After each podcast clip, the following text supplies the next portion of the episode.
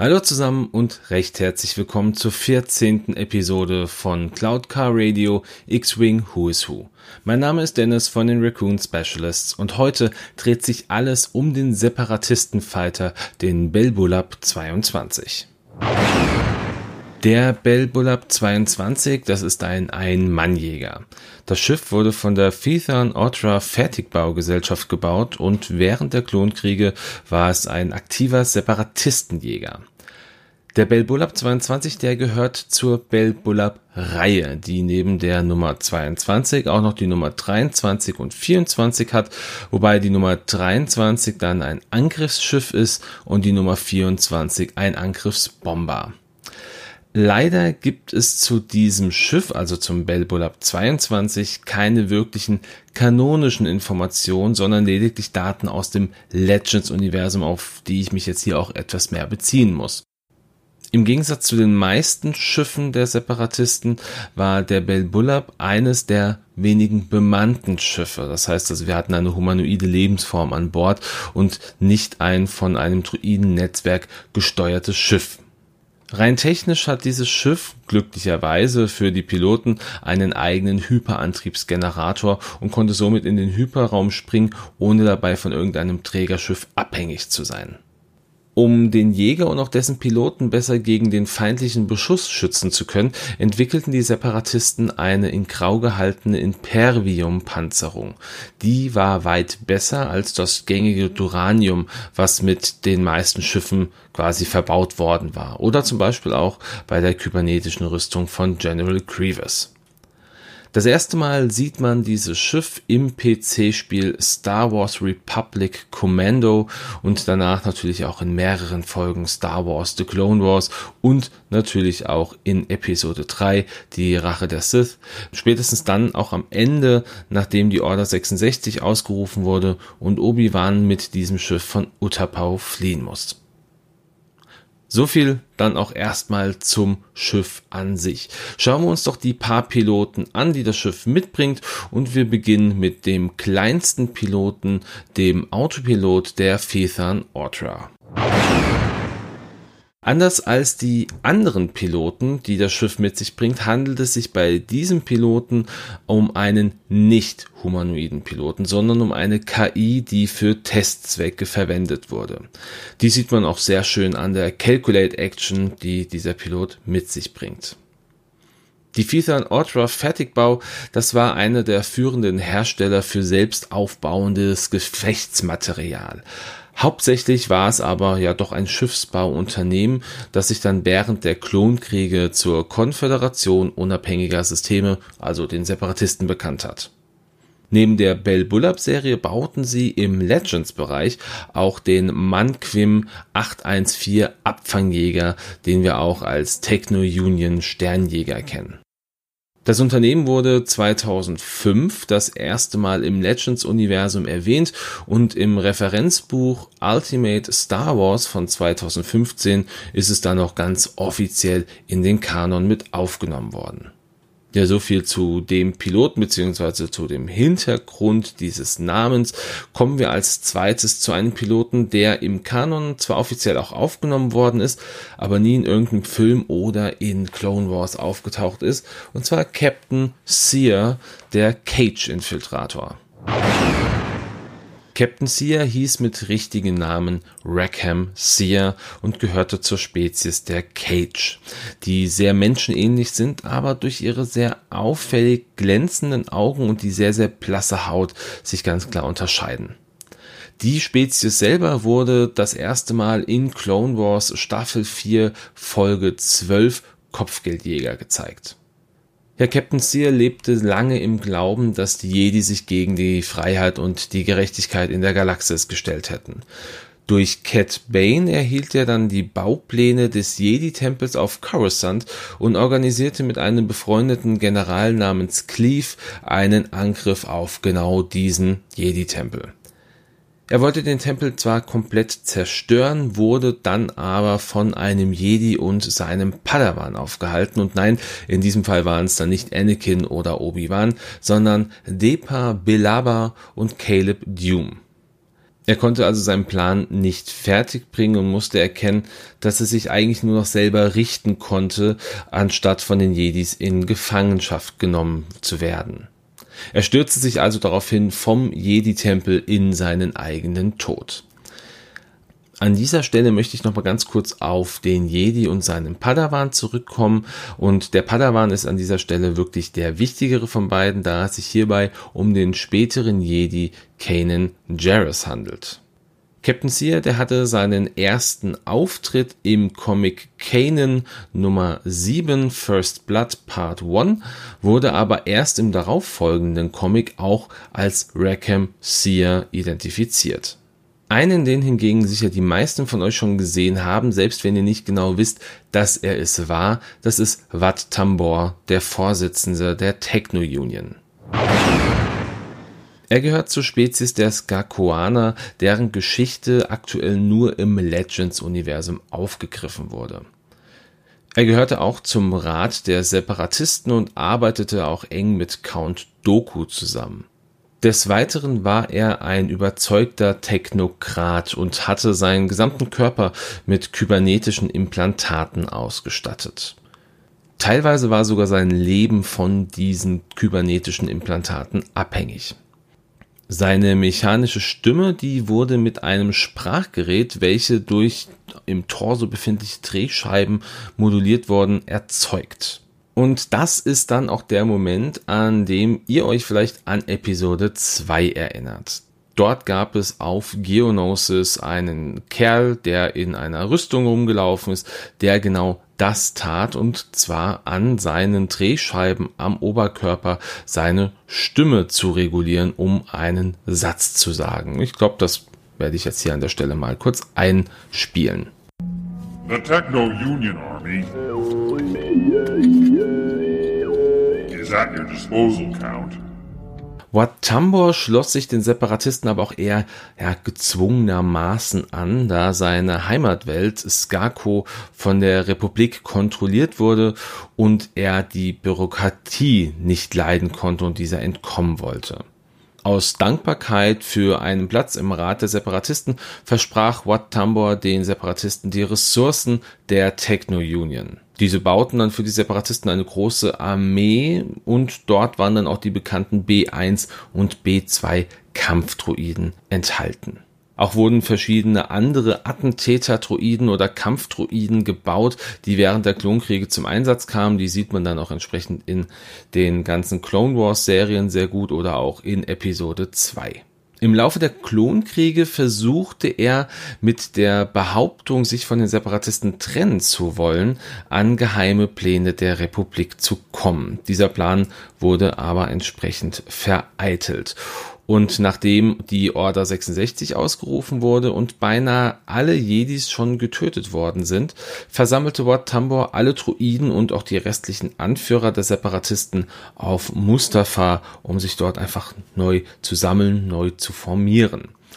Der frisch ernannte Imperator Palpatine entsandte dann aber seinen neuen Schüler Darth Vader, um alle überlebenden Separatisten auszulöschen. Und nach seinem Tod, also dem von Watambor, übernahm das neu gegründete Imperium die Kontrolle über die Vermögenswerte der Techno Union. Ein kleiner Side-Fact hier an dieser Stelle. Beinahe ein Jahrhundert vor dem Beginn der Rebellion hatte Watt die Persönlichkeitsmatrix des Triple Zero Protokoll erworben, um diese entsprechend zu untersuchen. Diese Matrix, die wurde später in einen Protokolldruiden eingebaut, den wir als Triple Zero kennen. Das ist der, den wir aus der Scum-Fraktion kennen, beziehungsweise aus der imperialen Fraktion, sofern Darth Vader mit in der Staffel ist. Abschließend sei gesagt, Wat Tambors erster Auftritt im Star Wars Kanon, der war in Episode 2 Angriff der Klonkrieger und natürlich tauchte er auch später in mehreren Folgen von Star Wars The Clone Wars auf. Wie wir gerade gehört haben, war Wat Tambor ein Skakoaner und um diese geht es auch beim nächsten Piloten und zwar das skakoanische Fliegerass. Kanonisch gibt es über diese Spezies wirklich nicht viel zu berichten. Es handelt sich um eine Amphibienspezies, die auf Skako lebte und auch noch lebt. Da aber die Atmosphäre und der Druck auf dem Planeten deutlich anders waren als in der restlichen Galaxis, mussten sie spezielle Druckanzüge tragen, um zu überleben. Schaut man jetzt nochmal in die Legends-Geschichte mit rein, dann erfährt man, dass die Skakuaner nur sehr, sehr selten ihren Planeten verlassen haben, oh, einfach weil sie Angst hatten, sich von der fremden Atmosphäre zerreißen zu lassen. Draußen wirkten die Skakuaner immer sehr emotionslos, da man keine Gesichtszüge oder sonstiges von ihnen sehen konnte. Interessanterweise, und das ist schon wieder so ein bisschen im Widerspruch mit diesem Piloten, gibt es aber keine Information über besonders talentierte Piloten. Die Skakuaner wurden schon immer eher als Ingenieure oder Entwickler gesehen. Was dennoch sehr interessant ist, ist die Tatsache, dass es weder im Kanon noch im Legends jemals einen machtsensitiven Skakuaner gegeben hat, was wiederum sehr merkwürdig ist, da beinahe in jeder Spezies machtsensitive Wesen geboren wurden. Im Kanon hört man das erste Mal von den Skakuanern bzw. von Watambor in Episode 2. Im Legends werden sie aber das erste Mal im Buch Cloak of Deception von 2001 erwähnt, welches eine Geschichte rund um Qui-Gon Jinn und Obi-Wan Kenobi erzählt. Und als letzten Piloten haben wir wohl einen der spannendsten Charaktere aus Clone Wars und Episode 3, General Grievous. Er gehörte zur Spezies der Kalish. Das sind reptilienartige, rothäutige Humanoide, die vom Planeten Kali stammen. Das besondere Merkmal dieser Spezies, das sind die Masken, die in aller Regel an Skelettköpfe erinnern. Ganz seiner Spezies treu ist Grievous einer der gnadenlosesten Gegner der Jedi und tötet seine Gegner auch hinterrücks, wenn es ihm denn einen Vorteil bringt. Bevor er sich den Separatisten anschloss, war Grievous einer der gefürchtetsten Kalish Warlords und Krieger überhaupt. Er lebte schon immer für den Kampf und wurde auch oft schwer verletzt. Doch während eines Kampfeinsatzes im Weltall wurde sein Schiff getroffen und Grievous so schwer verletzt, dass sein Körper regelrecht zerstört wurde und er dem Tode nahe war. Der intergalaktische Bankenclan bot ihm dann an, sein Leben zu erhalten und ihm durch kybernetische Upgrades zu verstärken und ihn dadurch unaufhaltsam zu machen. Er musste lediglich zustimmen, als Vollstrecker zu arbeiten. Und zu Beginn dieser Transformation zu einem Cyborg waren ihm diese neuen Möglichkeiten eher ein Klotz am Bein. Also er konnte sein eigenes Leben nicht mehr leben und musste ja mit einem komplett neuen Körper anfangen zu leben und zu kämpfen. Mit der Zeit aber lernte er dann auch die Vorteile kennen und ließ immer weitere Teile seines Körpers verändern, so dass er zuletzt mehr Maschine als Kalisch war. Er ließ zwar das schwache Fleisch hinter sich, trug aber weiterhin den Mantel der Kalisch und eine Maske, die seiner früheren Maske recht ähnlich war. Nach Abschluss seiner Verwandlung zum Cyborg waren es nur noch sein Gehirn, die Augen und ein paar lebenswichtige Organe und ein wenig Fleisch um seine Augen herum, ja die von seinem ursprünglichen Körper übrig geblieben sind. Der Grund für seinen Husten, das ist die starke Überreizung seiner Lunge durch ja diese ganzen kybernetischen Implantate. Als Cyborg wurde er dann von Count Doku im Lichtschwertkampf ausgebildet und zu einem General der Separatisten ernannt. Später erhielt er dann auch das Oberkommando für die Druidenarmee und bestritt viele Schlachten in der Galaxis. Seine Erfahrung als Kalish-Krieger sowie die Unterweisung von Count Doku im Schwertkampf erwiesen sich auch als sehr, sehr nützlich im Kampf gegen die Jedi.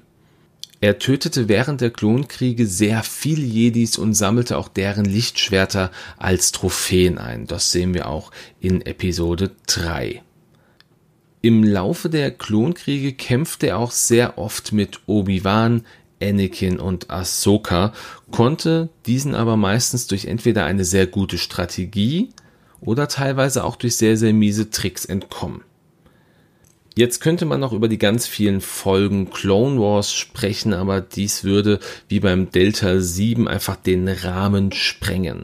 Deshalb kommen wir an dieser Stelle zur Episode 3, den Film, in dem Grievous auch seinen ersten Auftritt im Star Wars Universum überhaupt hatte. In einem letzten Duell mit Obi-Wan Kenobi, in der Grievous zu Beginn schon zwei seiner vier Lichtschwertarme abgetrennt bekommt, behält er jedoch die Oberhand.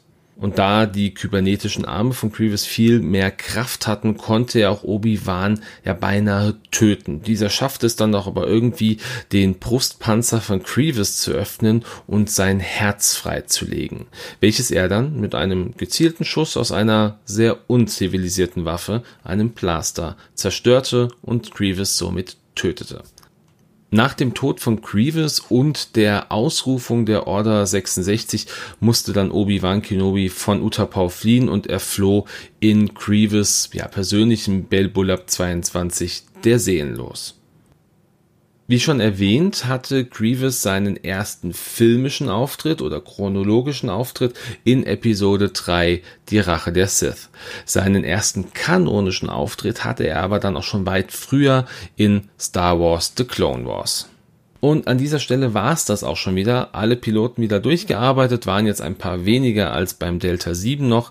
Wenn ihr an dieser Stelle vielleicht noch einen Separatisten-Fanboy beim Schwärmen für ein Schiff sehen wollt und nebenbei auch noch wissen wollt, wie der Bell Bullab in X-Wing seine Rolle einnimmt, dann schaut euch doch gerne die Folge 102 von Games on Tables Trickkisten an. Dort erklärt der Simon wieder einiges hierzu. Ansonsten freue ich mich natürlich auch wieder über jegliches Feedback eurerseits, gerne bei Facebook, gerne bei Podigy. Und an dieser Stelle doch noch eine kleine Sache. In der letzten Folge habe ich ein paar Fanart-Karten in Anführungsstrichen verlost. Leider habe ich jetzt auch eine Person, der ich noch keine Karten schicken konnte, weil ich ihn einfach nicht kontaktieren konnte.